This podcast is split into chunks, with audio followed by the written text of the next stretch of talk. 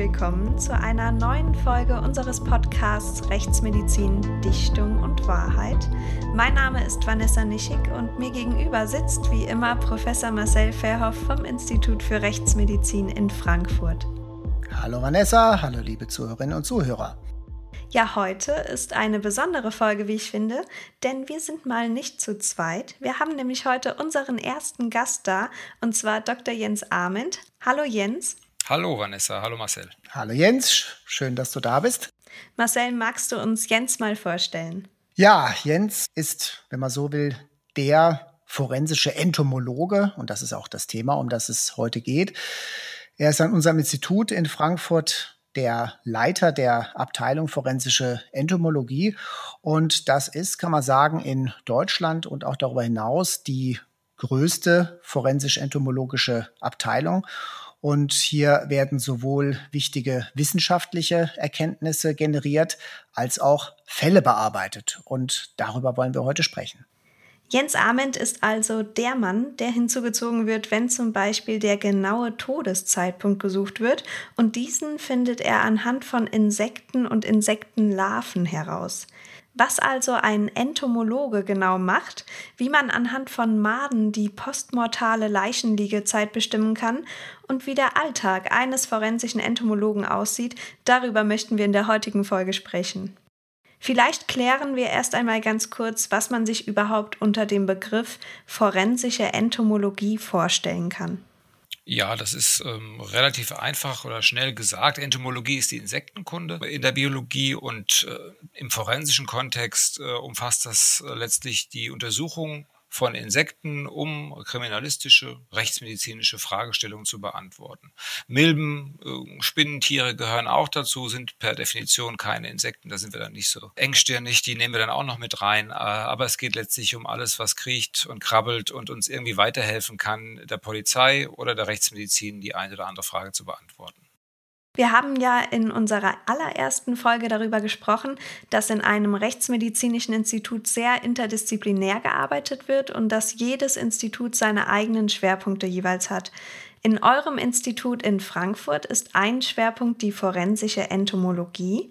Seit wann gibt es diese Abteilung denn und warum wurde sie eingerichtet und wie wichtig ist sie überhaupt für das Institut?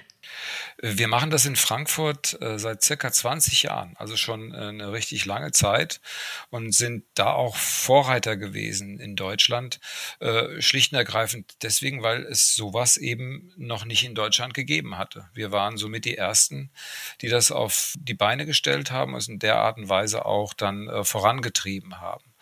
Und das ist ein Alleinstellungsmerkmal für das Institut und das macht eben die äh, Rechtsmedizin in Frankfurt so besonders, dieses Thema forensische Entomologie. Ja, absolut. Also man merkt, es ist schon vor meiner Zeit gewesen. Ich bin ja erst seit 2013 in Frankfurt. Ja, von euch forensischen Entomologen gibt es ja nicht gerade viele in Deutschland. Wie viele gibt es denn genau und warum eigentlich nur so wenige? Naja, es gibt, ähm, muss man durchzählen, so vier, fünf Ansprechpartner. Es gibt äh, am Bayerischen Landeskriminalamt einen Kollegen. Es gibt an den äh, rechtsmedizinischen Instituten in Jena und in Leipzig Kollegen, die sich damit beschäftigen. Und es gibt äh, im, in, in Köln noch jemanden, der auch forensische Entomologie äh, betreibt. Warum es so wenige gibt, also zum einen äh, ist es äh, eventuell ein Thema, das nicht jeden so per se anspricht, weil man sich überwinden muss. Es hat ja mit Tod und Verwesung und Gestank zu tun. Also es mag ein Aspekt sein. Gleichzeitig ist es aber auch eine sehr spezielle Fragestellung, Insekten auf Leichen.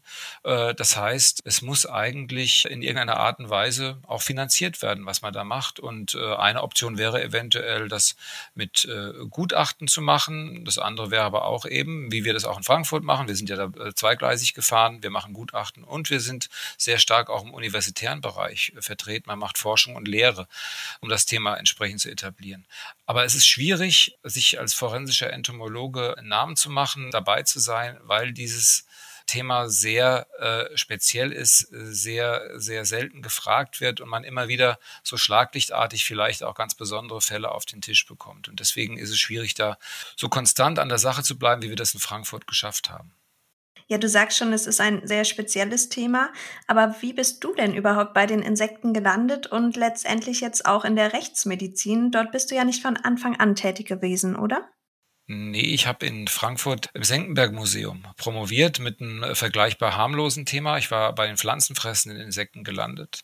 Äh, Insekten haben mich irgendwann mal angefangen im Studium zu interessieren. Also wir hatten auch äh, so einen naturkundlichen Aspekt, den ich dann auch in der Diplomarbeit bearbeitet habe. Ähm, so Naturschutz war ein großes Thema in dieser Arbeit auch gewesen, mithilfe von Insekten äh, Waldflächen zu beurteilen.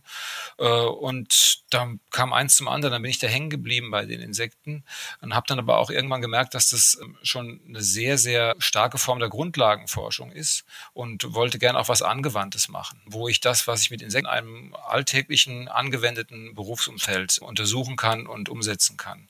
Und damals, Ende der 90er Jahre des letzten Jahrtausends, das ist schon ein bisschen her, äh, habe ich auf einer internationalen Entomologentagung in Italien, das ist so ein großes Ding, das so alle vier Jahre wie die Fußball-Weltmeisterschaft stattfindet, wo Leute aus aller Welt kommen, eben Kollegen aus den USA vom FBI FBI gehört, die ähm, vorgestellt haben, wie Insekten auf Leichen kriminalistisch verwendet werden können. Und das fand ich total spannend. Bin zurück nach Deutschland gekommen, habe mich ein bisschen umgehört und geguckt und festgestellt, dass es so eigentlich hier nicht wirklich existiert und habe dann angefangen, so ein bisschen die Werbetrommel zu rühren, Leute zu kontaktieren, versucht das Interesse zu wecken und äh, bin dann äh, am Institut für Rechtsmedizin, damals noch bei Professor Bratzke, auf sehr offene Ohren gestoßen. Und dann kam eins zum anderen. Ist deine Arbeit denn gleichzeitig auch dein Hobby? Also beschäftigst du dich auch in deiner Freizeit mit Insekten? Naja, ich muss mich outen, dass ähm, die Insekten mich früher so als Kind nicht so wirklich interessiert haben. Oh, ich, stimmt nicht. Ich habe so ein paar Ameisenlöwen mal angeguckt, habe Gelbbrandkäfer im Brunnen bei uns im Kleingarten mir angeschaut und solche oben komischen Sachen habe ich gemacht. Das stimmt also. Aber zu Hause töte ich alle Fliegen zum Beispiel, die mir über den Weg laufen. Wir wollen es nicht übertreiben. Die sind ja theoretisch Überträger von Krankheitserregern etc. Also sie faszinieren mich, aber zu Hause mache ich auch gerne mal was anderes. Hast du denn vor der Arbeit in der Rechtsmedizin eigentlich schon mal eine Leiche gesehen und wie hast du denn überhaupt gelernt, mit solchen Bildern umzugehen? Ich habe äh, Leichen schon gesehen. Also zum einen meine Großmutter, aber das war dann schon sehr, sehr, sehr, sehr lange her. Das ist gar nicht mehr so richtig in meinem Kopf drin gewesen. Ich habe dann mal im Pflegeheim, im Altenheim gearbeitet und auch da war ich dabei, als äh, zwei, drei Leute gestorben sind, habe auch die Leichen danach noch gesehen. Also äh, das ist mir also jetzt nicht ganz unbekannt gewesen. Aber so wie es mir in der Rechtsmedizin präsentiert werden, ist das natürlich dann nochmal ein, ganz anderes Ding. Und da muss man sich natürlich ähm, erstmal ein bisschen dran gewöhnen, weil es was ganz anderes ist als die Arbeit im Museum. Das Hauptgebiet der forensischen Entomologie ist die Ermittlung der postmortalen Leichenliegezeit. In unserer Obduktionsfolge haben wir schon darüber gesprochen, dass Rechtsmediziner zum Beispiel anhand von Totenflecke einen Todeszeitraum bestimmen können. Marcel, kannst du uns nochmal erklären, welche Parameter es neben den Totenflecke gibt und vor allem bis zu welchem Zeitpunkt ihr Rechtsmediziner den Todeszeitpunkt bestimmen könnt und wann schließlich die Entomologen zum Einsatz kommen? Ja, wir haben ja nach dem Tod dann die sogenannten sicheren Todeszeichen, die beginnen, also wie du sagst, die Totenflecke und die Totenstarre und deren Entwicklung, wann bilden die sich aus und wie entwickeln die sich, äh, nehmen die zu und irgendwann nimmt es wieder ab oder löst sich auf. Das können wir alles versuchen in zeitliche Abläufe hineinzubringen und dann Rückschlüsse zu ziehen auf die Todeszeit. Das wichtigste Instrument ist aber die Temperatur, die gemessene Rektaltemperatur.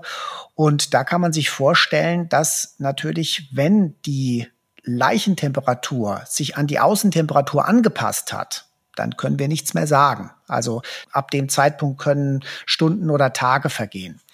Und das, was wir dann als nächstes beobachten, das dritte sichere Todeszeichen, die Fäulnis, die entwickelt sich dann fortschreitend und damit kann man dann auch gar nicht so genaue Aussagen treffen. Das ist alles sehr temperaturabhängig und dann müssen wir eigentlich schon sagen, also ab dann wird es sehr schwierig. Das ist natürlich abhängig von der Außentemperatur. Je kälter die ist, desto länger braucht der Leichnam, bis er sich angepasst hat. Aber wenn wir so in der Größenordnung sind, Todeszeit länger als 24, in jedem Fall länger als 36 Stunden, dann haben wir es sehr schwer mit unseren medizinischen Mitteln. Und dann kommt eigentlich schon die forensische Entomologie, falls Insekten eben Zugriff hatten auf den Leichnam. Und es ist also so, dass die Insekten praktisch kurz nach dem Todeseintritt anfangen, ihre Eier abzulegen, also die Fliegen, darf der Jens vielleicht gleich das eine oder andere noch zu sagen, wenn sie denn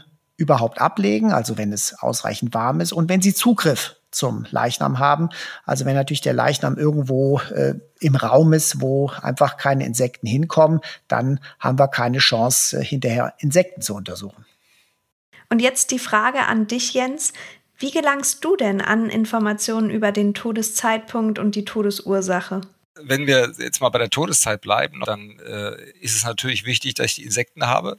Ähm, das ist, klingt banal, aber manchmal habe ich auch Fälle, wo mir ähm, Ermittlungsbeamten zum Beispiel nur Bilder zeigen oder mir was am Telefon erzählen und dann gerne wissen wollen, wann der Mensch zu Tode gekommen ist. Aber in der Regel geht das nicht. Also ich brauche eigentlich schon das Material selbst, das dann gesammelt worden ist, entweder von mir selbst oder wenn es eben in Hannover, in Hamburg, in Lübeck, in Süddeutschland gewesen ist, dann von der Polizei gesammelt wurde und dann mir äh, überbracht worden ist. Ich habe das Material also zum einen, das ist die eine Geschichte, die ich brauche, die Insekten selbst, die ich mir angucke.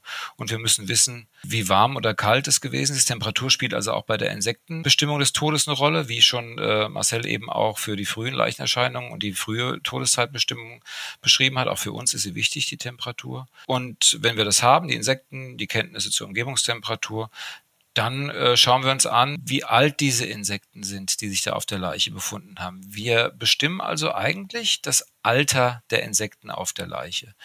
Und das älteste Insekt auf der Leiche verrät uns dann, wie lange diese Person schon mindestens tot ist. Also wenn das Insekt acht Tage alt ist, dann ist der Mensch eben schon mindestens acht Tage tot, weil sich äh, seit acht Tagen äh, diese Nekrophagen, diese auf das tote Gewebe spezialisierte Insekten entwickelt haben. Aber auch das hat Marcel schon angedeutet eben. Äh, Insekten müssen erstmal dahin kommen. Entweder hat es stark geregnet vielleicht oder es war zu kalt gewesen. Es ist eine insektenunfreundliche Jahreszeit oder diese Wohnung war doch so gut verschlossen, dass Fliegen nicht gleich an die Leiche kommen konnten. Es waren auch keine Fliegen in der Wohnung, weil zu Hause eben immer so wie bei mir zu Hause gut aufgepasst wird und alle Fliegen gefangen werden. Dann dauert es eben ein bisschen äh, und dann kommt es zu einer Verzögerung. Und deswegen nennen wir das, was wir in der forensischen Entomologie machen, nicht unbedingt explizit Todeszeitbestimmung, sondern wir sagen, das ist eine Eingrenzung der Minimalleichenliegezeit. Wir wollen halt klar machen, wir beschäftigen uns nicht unmittelbar mit der Leiche selbst, sondern wir beschäftigen uns mit den Insekten darauf und wir sagen eben, wie lange sie sich darauf befunden haben. Und dann äh, ist eben das ein Mindestzeitraum, den der Mensch schon tot ist ist gleichzeitig aber auch ein kleiner Nachteil der Methode, weil, wenn wir eben in dem Beispiel bleiben, acht Tage ist dieser Mensch mindestens tot. Das äh, bedeutet gleichzeitig, dass er schon neun Tage tot sein kann, schon zehn, schon 15 Tage tot sein kann. Und das können wir eben nicht mehr eingrenzen. Wir können nur etwas über den Zeitraum sagen, den die Insekten auf seinem toten Körper gewesen sind. Aber ihr habt natürlich schon ein paar Anhaltspunkte, ob es zu einer Verzögerung gekommen sein könnte. Ja, also ich meine, die Expertise habt ihr ja und insofern kann man nicht generell sagen, es kann auch beliebig äh, früher gewesen sein. Wir können darüber spekulieren, das ist schon richtig. Wir können, wir haben eine Meinung und wir können die auch begründen, diese Meinung. Aber äh, man muss schon ein bisschen trennen zwischen äh, dem, was wir so meinen und was wir finden, was wir glauben zu wissen, äh, von den Fakten, dass wir wissen, dieses Tier ist mindestens acht Tage alt. Das können wir berechnen, das ist saubere Wissenschaft. Äh, und das andere ist, äh, dass wir eben uns den Tatort beziehungsweise Fundort anschauen und das, was du meinst, Marcel, eben, ob das Fenster gekippt war oder ob, weil wir wissen eben, es hat drei Tage vorher geregnet. Wir gucken uns die ganzen Wetterverhältnisse eben auch in der Vergangenheit an, dann können wir uns schon dazu äußern und sagen, es ist sehr wahrscheinlich, dass in den drei Tagen vorher nichts passiert ist. Das kommt aber dann, glaube ich, äh, dann vor allen Dingen zum Greifen, wenn es so ein bisschen so ein Widerspiel mit den Ermittlungsbeamten ist. Also wenn die uns die Information geben, dass äh, jemand, den, wo wir sagen, das sind acht Tage äh, schon die Insekten auf seinem toten Körper, dass der seit zehn Tagen vermisst gewesen ist und wir dann sagen, äh, ja, was könnte in den zwei Tagen dazwischen passiert sein? Und dann können wir schon sagen, das ist unwahrscheinlich, dass wenn er da schon tot gewesen ist, dass da Insekten drauf gewesen sind. Das müssen wir akzeptieren, weil das Wetter war so schlecht, da sind keine Fliegen unterwegs. Ja, wie kann man sich denn deinen Alltag im Gemeinen so vorstellen? Vielleicht auch deinen Alltag vor Corona? Mein Alltag vor Corona, ja. Also klar, wir waren bei Corona alle zu Hause und haben Homeoffice gemacht und dann ist es vor allen Dingen Computer- bzw. Schreibtischarbeit. Wir haben natürlich aber auch viel mit den Insekten zu tun. Das heißt, wir müssen unsere Insektenzucht ähm, am Laufen halten, wobei Marcel hat es ja am Anfang schon gesagt, wir haben eine Arbeitsgruppe. Das heißt, äh, das gibt diverse Mitarbeiter, die sich darum kümmern und entsprechend dafür sorgen, dass diese Insekten weiter sich vermehren und entsprechend dann äh, uns zur Verfügung stehen, wenn wir irgendwelche wissenschaftlichen oder vielleicht auch Fallfragestellungen mit deren Hilfe beantworten wollen. Also Insektenzucht ist ein Aspekt in unserem Alltag. Wir haben, wir sind hier an der Universität, diverse Forschungsprojekte, die wir am Laufen halten, um, da werden wir sicher nachher nochmal drüber reden, die eine oder andere Fragestellung zu beantworten. Ich bin auch eingebunden am Fachbereich Biowissenschaften, sowohl Medizin als auch Biologie, um entsprechend äh, Studierende auszubilden. Ich äh, gebe Fortbildung für die Polizei, für die Spurensicherung. Ich bin also an der Polizeiakademie in Wiesbaden zum Beispiel, aber auch in anderen Bundesländern unterwegs, an der Richterakademie, um, um die Leute davon zu überzeugen, wie wichtig das ist, was wir machen, beziehungsweise ihnen auch zu erklären, wie das funktioniert. Äh, ich veröffentliche das, äh, was wir an Forschungsergebnissen haben. Das sind also verschiedenste Geschichten, äh, die den Alltag relativ vielfältig machen bei mir. Ja, wird dir nicht langweilig, genauso wenig wie mir. Aber ähm, einfach mal ganz am Anfang habe ich beobachtet, dass du oder Kollegen aus deiner Abteilung mit so Taschen und Päckchen durch den Garten des Instituts schleichen oder hier hinten, wo wir unsere Büros haben, äh, im Gebüsch seid. Was macht er denn da? ja, das hört sich komisch an, wie du das fragst, Marcel. wir arbeiten, Marcel, wir arbeiten. Ähm, äh, das, äh, ja, das ist naheliegend äh, bei dem Forschungsgebiet, mit dem ich mich da beschäftige, dass äh, immer wieder A's, also tote Körper, ein Thema sind, dass wir dann entsprechend untersuchen. Und das ist nun auch oft mal so, dass wir das im Freien machen, logischerweise, weil auch unsere ähm, Untersuchungsobjekte, die Leichen, oftmals auch im Freien gefunden werden. Und das, was du da siehst, ist das Platzieren von äh, toten Tieren, die wir eben auslegen, die wir wieder reinholen, von denen wir wissen wollen, von welchen Insekten sie besiedelt worden sind, wann sie besiedelt worden sind, um dann eben genau das, was du vorhin angesprochen hast, beantworten zu können, um sagen zu können, wann sind Fliegen eigentlich wirklich unterwegs und besiedeln einen toten Körper? Wie kann es denn sein, dass jemand draußen gelegen hat, zwei Tage und keine Insekten hatte. Geht das überhaupt? Das ist doch eigentlich unmöglich. Und wir können das nur belegen und untermauern, indem wir unsere kleinen Experimente mit toten Tieren machen, die wir hier und da, das hat sich so ein bisschen auch nach Ostern angehört, wie du das gerade eben ja. die wir dann hier und da unter dem Gebüsch verstecken und äh, die Studenten dann voller Freude sie dann eines Tages finden können. Genau, so machen wir das. und dann habt ihr auch so Kästen aufgebaut äh, im Institutsgarten, so direkt hinter dem Schild. Was ist damit? Ja, wir haben, äh, wir haben, ich habe vorhin die Fliegenzucht angesprochen oder die Insektenzucht. Die machen wir ja in einem, im, in der Rechtsmedizin im Gebäude. Wir haben einen Raum dafür, wo wir verschiedene äh, Zuchtschränke haben zum einen, wo der Nachwuchs der Fliegen groß wird. Wir halten aber die erwachsenen Fliegen auch dann in kleinen Käfigen in diesen Räumlichkeiten. Und wir haben viele verschiedene Arten und manchmal wird es einfach von den Käfigen her ein bisschen zu eng in diesem Raum oder manchmal auch jetzt im Sommer wird es teilweise sehr heiß, so dass es auch Stress für diese Insekten ist. In diesen Räumlichkeiten wird es sehr warm aufgrund der Zucht Zuchtschränke auch, die eine Eigenwärme produzieren. Und dann weichen wir in den Garten raus. Das ist so eine Art Insektarium, was wir da gebastelt haben, wo wir dann zwei große Käfige haben, wo die erwachsenen Fliegen rein können äh, und dann entsprechend ein bisschen Wellness machen, Fliegenwellness und sich ein bisschen erholen und dort dann eben entsprechend ihren Nachwuchs produzieren.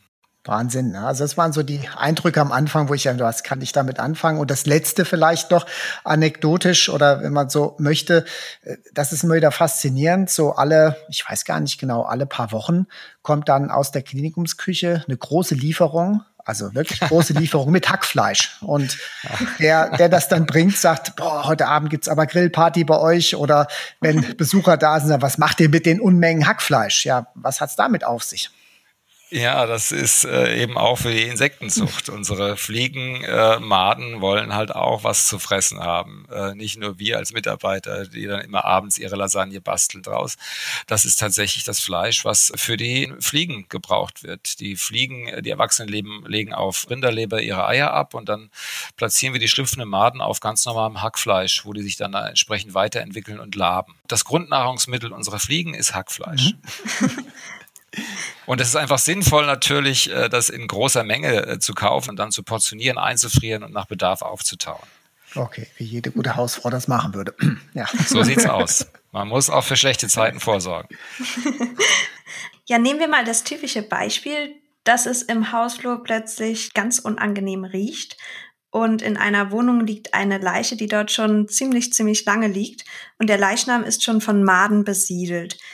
Wenn du, Jens, dann zu einem Tatort gerufen wirst, wie gehst du denn da genau vor und welche Arbeitsschritte hast du genau? Naja, ich werde erstmal äh, entsprechend mir den Leichnam angucken, äh, soweit ich das darf. Das hat ja immer ein bisschen was mit der Spurensicherung auch zu tun, äh, die dann erstmal für diese Zwecke freigeben muss.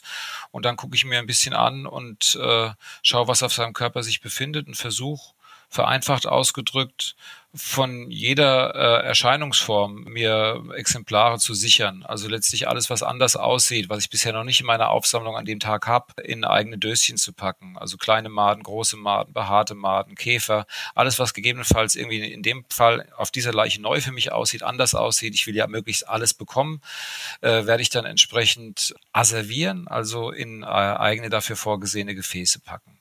Das ist der erste Schritt. Und äh, das erfolgt, wenn möglich, noch an der Leiche. Und es gibt dann noch eine zweite Untersuchung, eine insektenkundliche, an der Leiche, die dann während der Obduktion durchgeführt wird. Wenn die also bei uns angekommen ist, von der Pietät gebracht worden ist und dann kurz bevor die Obduktion selbst und auch während der Obduktion durchaus noch weitergesammelt, was dann noch auftaucht an Material. Das ist die eine Sache, wenn es wirklich um die Insekten geht. Und ich habe vorhin die Temperatur erwähnt, dass wir auch gerne wissen möchten, wie warm oder kalt es ist. Ich versuche mir also ein bisschen den Überblick zu verschaffen äh, über die Gegebenheiten am Liegeort der Leiche. Waren die Fenster gekippt? Wie waren die Temperaturverhältnisse? Ist das ein Südzimmer äh, oder Nordseite? Wie kann ich mir das so ungefähr vorstellen?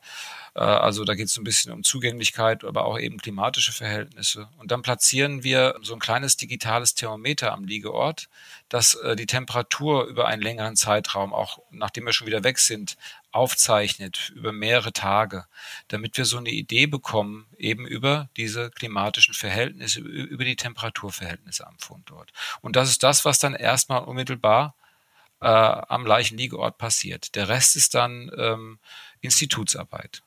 Ja, eine Frage an dich, Marcel. Unter welchen hygienischen Bedingungen wird denn dann eine solche Leiche in der Rechtsmedizin gelagert? Ja, also so eine Leiche kommt da normalerweise in Leichensack und dieser Leichensack sollte einigermaßen dicht sein, denn ansonsten haben die Maden so eine gewisse Fluchttendenz und wenn der Sack kaputt ist oder anderweitig von vornherein nicht so dicht oder der Reißverschluss nicht so ganz dicht abschließt, dann haben wir die Maden überall in der Kühlung und dann müssen wir entsprechende Reinigungsmaßnahmen hinterher treffen. Besteht denn beim Umgang mit den besiedelten Leichen eigentlich eine Gesundheitsgefahr für euch beide? Wie schützt ihr euch da? Nee, also absolut nicht die Gesundheitsgefahr. Im, Im, Gegenteil, wenn ein Leichnam besonders faul ist, dann haben wir eben typischerweise keine gefährlichen Bakterien oder Viren mehr da. Die Maden als solche sind nicht gefährlich. Was natürlich passieren kann bei so einer Obduktion von einer Madenleiche, wenn die dann versuchen, das weiterzusuchen und man passt nicht auf, kann schon mal passieren, dass die einem von unten in der Hose reinkrabbeln. Aber schon, ich dachte schon, dass du meinst, dass wir ausrutschen aber, oder so und uns vielleicht das Ding. Ja, das, auch das kann natürlich, wenn wir solche Mengen haben, auch das kann passieren und die sind ja entsprechend fetthaltig und wenn man da mehrere hat und tritt auf die falsche Stelle, kann man wegrutschen. Das ist tatsächlich ein Problem. Ja, also. Aber was jetzt die, die, die Tätigkeit betrifft, was dann wieder gefährlich werden könnte ab einem gewissen Verwesungsgrad, ist der Schimmel. Da hatten wir auch mal Untersuchungen gemacht, aber die Gefahr ist letztlich doch nicht so groß. Also was die eigene Gefahr betrifft, sind diese sehr faulen und vor allen Dingen mit Maden besiedelten Leichen eigentlich das ungefährlichste. In unserer ersten Folge haben wir bereits angerissen, dass Insekten teilweise aus ganz Europa zu euch ins Institut nach Frankfurt geliefert werden. Kannst du uns dann nochmal erklären, wie eine solche Insektenlieferung abläuft? Kommt da einfach der Postbote oder wie kann man sich das vorstellen?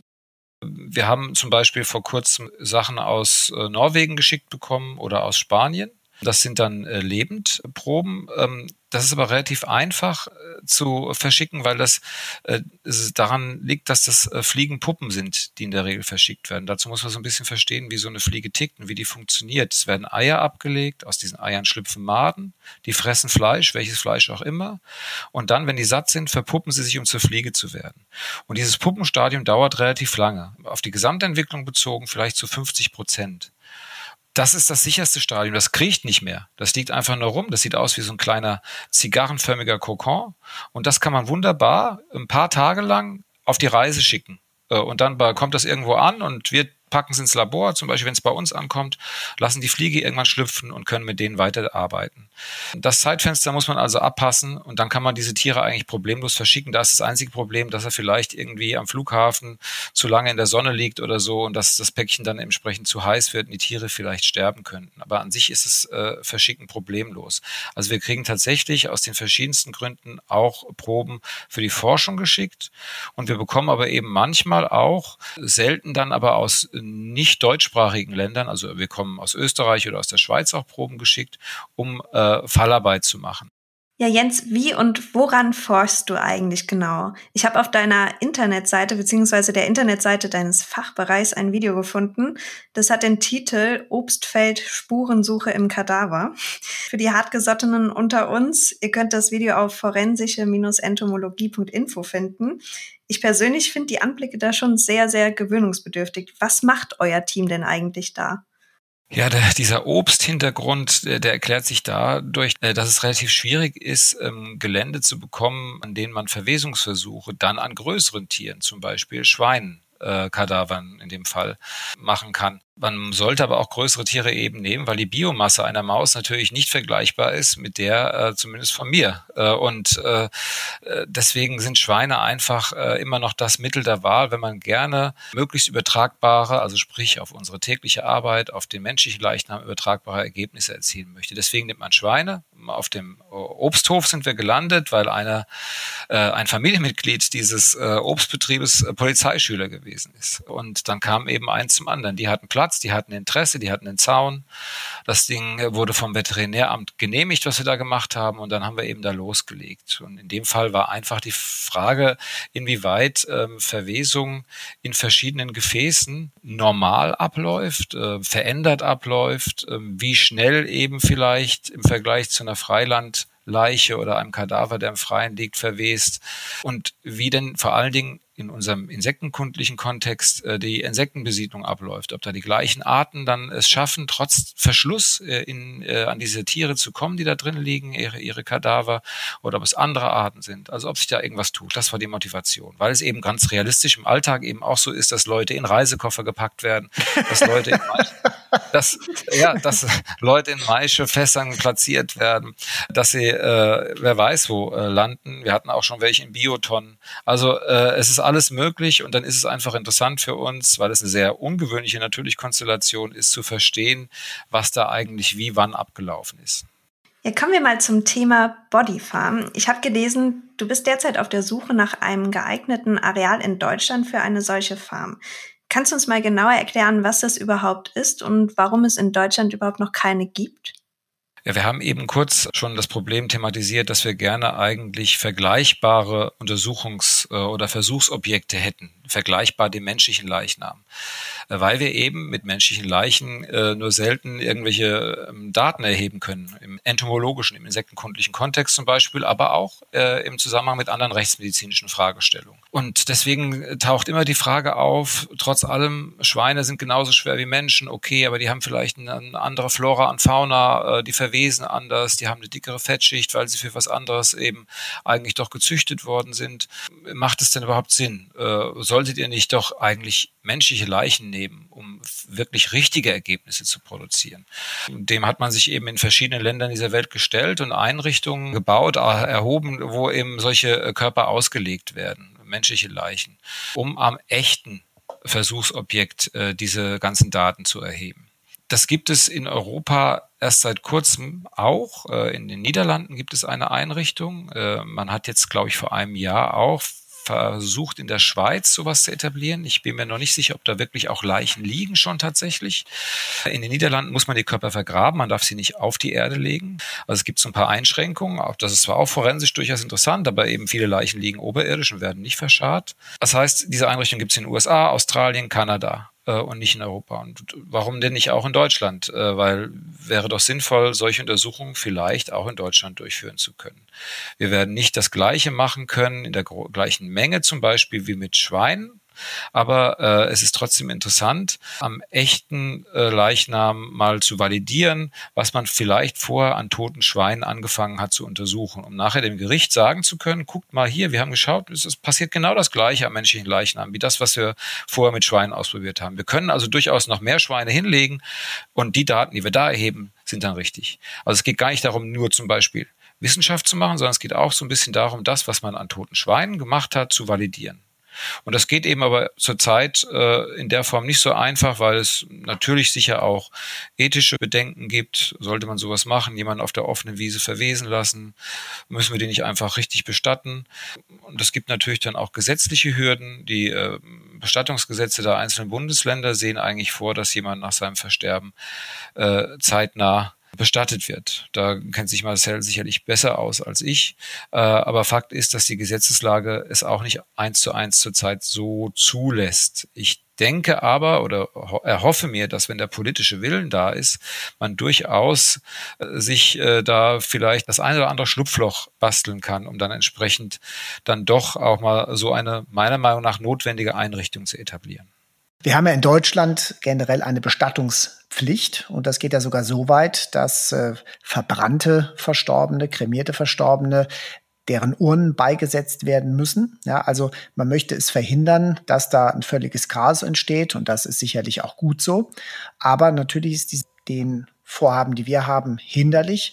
Das, was es aber an Optionen gibt, dass äh, man zu wissenschaftlichen Zwecken seinen Körper spenden kann. So funktioniert das in der Anatomie und so funktioniert es auch in anderen Ländern, in denen es eben so eine Bodyfarm schon gibt, dass also das alles freiwillige Körperspender sind. Dieses Gelände muss man erstmal haben, das ist das eine, aber damit nicht genug.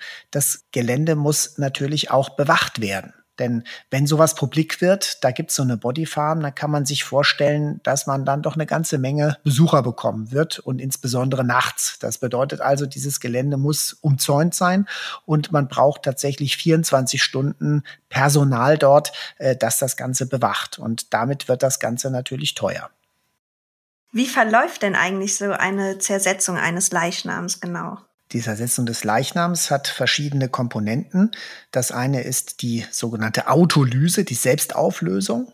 Das findet auf verschiedenen Ebenen statt. Einmal auf der gröberen Ebene durch die Körperflüssigkeiten, die eigentlich für die Verdauung verwendet werden. Fängt also an mit der Magensäure, fängt an mit Galleflüssigkeit, mit Flüssigkeit, die die Bauchspeicheldrüse produziert, die nicht mehr kontrolliert werden können nach dem Tod und dann das Eigengewebe anbauen geht bis hin zur einzelnen Zelle. Die Zelle haben gewisse Organellen, die Lysosomen, darin sind die Lysozyme. Damit können die Zellen eben Partikel auflösen, die sie normalerweise vielleicht auffressen würden. Und wenn die Zelle nach dem Tod das nicht mehr kontrollieren kann, dann werden diese Lysozyme die eigene Zelle verdauen. Und das ist also der große Bereich der Autolyse. Dann haben wir den anderen Bereich der Fäulnis. Das sind also die Bakterien, die vorwiegend im Darm sich aufhalten, die nach dem Tod nicht mehr kontrolliert werden können und sich im Körper ausbreiten. Und das ist der eine Aspekt. Und dann ist eben die dritte Komponente, wenn man so möchte, sind die Nekrophagen, also die Tiere, die dann totes Gewebe fressen. Und das können verschiedene Tiere sein. Das können auch Säugetiere sein. Also es gibt eben Tierfraß durch äh, Haustiere, wenn Herrchen oder Frauchen in der Wohnung verstirbt und Hund oder Katze haben dann nichts mehr zu fressen, dann fangen die an, die anzunagen. Kann man ja gar nicht unbedingt übel nehmen. Aber wovon wir natürlich heute sprechen, sind die nekrophagen Insekten und beides, also der Tierfraß in größerer oder kleinerer Form ist natürlich davon abhängig, dass die Tiere Zugriff, Zugang zum Leichnam haben. Da komme ich schon zu meiner Frage an dich, Jens. Welche bedeutsamen Fliegen oder Käferarten spielen denn bei der Zersetzung eine Rolle? Also es sind vor allen Dingen die Schmeißfliegen, äh, die ganz wichtig sind beim Abbau, bei der Zersetzung eines Kadavers, eines menschlichen Leichnams. Und äh, da vor allen Dingen zwei Gattungen, das ist die äh, Lucilia und die Gattung Califora. Die Lucilia, das kennt jeder, äh, der uns zuhört. Der hat alle, jeder hat schon mal eine grüne Schmeißfliege gesehen. Und das heißt in der Regel, er hat äh, die Gattung Lucilia schon mal gesehen. Und deren Nachwuchs ist ganz entscheidend, äh, wenn es um die Zersetzung von Leichen geht. Es gibt aber auch diese schwarz-blauen großen Brummer, die gegebenenfalls dann auch ähm, Leichen besiedeln. Und dann gibt es noch einen, einen, ganzen Strauß an anderen unterschiedlichen Fliegenarten. Äh, aber äh, diese Schmeißfliegen sind vor allen Dingen die äh, Arten, die am Anfang der Zersetzung dominieren, also unmittelbar nach Todeseintritt kommen, Eier ablegen und ihre Maden da dann sich entwickeln lassen. Und je mehr der Körper zerfällt, desto mehr werden andere Insektenarten kommen, immer noch dann vielleicht verschiedene Fliegenarten. Es werden auch Käfer kommen. Am Anfang werden Käfer kommen, die gar nicht so sehr interessiert sind am Aas, sondern an den Maden, die also die Maden fressen werden. Das sind dann Räuber. Ähm, und je mehr der Körper zerfällt, ähm, vielleicht auch trockener wird, skelettiert wird, ähm, dann vielleicht viel Haut noch übrig ist, mumifiziert, desto mehr verschiebt sich das dann hin, äh, das Artenspektrum von vorher vielen Fliegen hin zu nachher vielen Käfern. Äh, schlicht und ergreifend auch deswegen, weil Käfer in der Lage sind, mit trockenem Gewebe sehr gut umzugehen, richtig zubeißen zu können, während Fliegenmaden eigentlich eher feuchte Nahrung andauen, auflösen und die einsaugen äh, und deswegen eigentlich zum Beispiel einen trockenen Körper, einen mumifizierten Körper gar nicht mehr groß fressen würden. Es kommen auch theoretisch, je nachdem, was das für eine Auffindesituation ist, Motten, also das, was man so auch als Teppichmotte kennt. Äh, da geht es dann darum, vielleicht auch Haare zu konsumieren, die noch übrig bleiben. Äh, da gibt es also eine sehr große Spezialisierung dann, um dafür zu sorgen, dass dieser Körper möglichst komplett dann irgendwann verschwunden ist wenn jetzt jemand zum Beispiel Selbstmord begangen hat und derjenige hat sich aufgehängt, welche Besonderheiten gibt es denn bei einem aufgehängten Leichenkörper? Unterscheiden sich da die Insekten im Vergleich zu einem Leichnam, der am Boden verstorben ist oder am Boden liegt? Nee, ich denke, seine Zersetzung wird sich äh, anders darstellen als bei jemandem, der ähm, auf dem Boden liegt. Da kann vielleicht Marcel sogar noch ein bisschen mehr sagen als ich, aber die Insekten sind äh, die gleichen, die ihn da besiedeln werden. Auch die Käfer zum Beispiel, dem man das vielleicht nicht so ansieht, die können fliegen, die können also zu ihm hinkommen. Die, je mehr Maden es gibt auf diesem Körper, desto schwerer werden die es haben, auf ihm zu bleiben, weil natürlich die Schwerkraft sie eventuell nach unten fallen lässt irgendwann und dann können sie nicht mehr nach oben. Also es, das wird ein Grund sein, eventuell, dass da was passiert, also anders abläuft als vorher. Aber die Insekten, die ihn besiedeln, sind die gleichen. Also die müssen einen Zugang haben.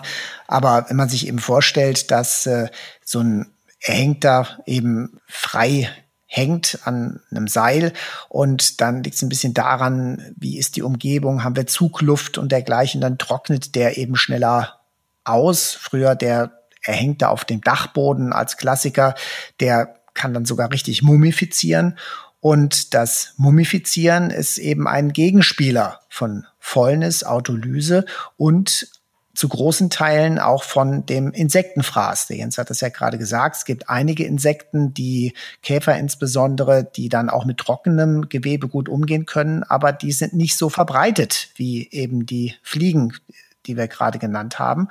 Und dementsprechend kann das schon dazu führen, dass also im unmittelbaren Vergleich zwischen, wie du jetzt als Beispiel genannt hast, einem Leichnam, der auf dem Boden liegt und einem Erhängten, es eben sein kann, dass mit der Insektenbesiedlung es einfach früher vorbei ist und der, der am Boden liegt, der einfach eine gewisse äh, Feuchtigkeit hält durch den Kontakt zum Boden, dass dort eben die Insekten sich viel länger entwickeln können und natürlich auch viel größere Fraßdefekte dann verursachen. Und nun zum Abschluss noch eine Frage an dich, Jens. Kannst du uns von einem Fall erzählen, der dir besonders in Erinnerung geblieben ist und der mithilfe der Entomologie aufgeklärt werden konnte? Ah, eine beliebte Frage. Ja. ja. es gab tatsächlich mal eine Gerichtsverhandlung in, in Bochum, wo wir ein recht großes äh, Liegezeitfenster von ein paar 60 Tagen so genau eingegrenzt haben, dass äh, klar war, dass der Tatverdächtige zu diesem Zeitpunkt offensichtlich, als äh, das Opfer schon von ihm umgebracht worden war, dann noch dessen Handy benutzt hatte etc., wo wir also ein sehr langes Zeitfenster äh, so genau eingrenzen konnten, dass plötzlich der Tatverdächtige ein großes Problem hatte. Äh, und das hat sicherlich bei der Verurteilung nachher eine Rolle gespielt. Aber äh, dass wirklich die Entomologie da eins zu eins plötzlich äh, das äh, der, der Schlüsselmoment gewesen ist in der Ermittlung und die Informationen beigesteuert hat, die jemanden verurteilt haben, das äh, ist doch eher selten der Fall. Also auch ein bisschen Dichtung. Vielleicht auch ein bisschen Dichtung. Eine schöne Dichtung, ohne Frage. aber ähm, oftmals ist ja äh, die Wahrheit interessanter als die Dichtung. Das war doch ein gutes Schlusswort. Wir sind schon wieder am Ende angelangt, aber wir müssen natürlich noch unsere Quizfrage aus der letzten Folge über die virtuelle Autopsie aufklären. In dieser hatten wir euch gefragt, lässt man bei einer CT-Angiografie das Herz eines Leichnams für kurze Zeit wieder schlagen? Was sagst du, Marcel? Ja, könnte man sich gut vorstellen. Ich hatte ja gesagt, da wird eine Herz-Lungen-Maschine angeschlossen an den Leichnam und damit wird das Kontrastmittel gepumpt und diese Herz-Lungen-Maschine übernimmt dann tatsächlich den Kreislaufantrieb. Das heißt, das eigene Herz des Leichnams macht nichts mehr und insofern ist das also ein ganz klares Nein. Es ist also Dichtung. Nachdem wir heute so viel über Insekten und Maden gesprochen haben, hat natürlich auch unsere heutige Quizfrage etwas damit zu tun. Und zwar lautet unsere heutige Frage an euch. Ist es wirklich möglich, die Identität eines Leichnams anhand des Mageninhalts von Maden zu klären? Die Auflösung gibt es wie immer in der nächsten Folge, dann aber mal von Jens. Vielen genau. Dank fürs Zuhören. Vielen Dank an dich, Jens, dass du unser Gast hier warst. Ja, gerne, war mal was anderes. Vielen Dank, dass ich da sein durfte. Ja, ich hoffe, es hat dir ein bisschen Spaß gemacht. Und, äh hat es, hat es. Ansonsten besucht uns doch mal auf unserer Instagram-Seite. Dort sind wir zu finden unter Podcast Rechtsmedizin. Dort haben sich mittlerweile schon einige Fotos aus der Rechtsmedizin Frankfurt angesammelt und dort gibt es auch weitere Informationen zu den Themen aus den jeweiligen Folgen. Vorbeischauen lohnt sich also auf jeden Fall. In diesem Sinne sagen wir Tschüss ja. und bis zum nächsten Mal. Bis bald. Ich hoffe, ihr schaltet wieder ein. Tschüss. Tschüss.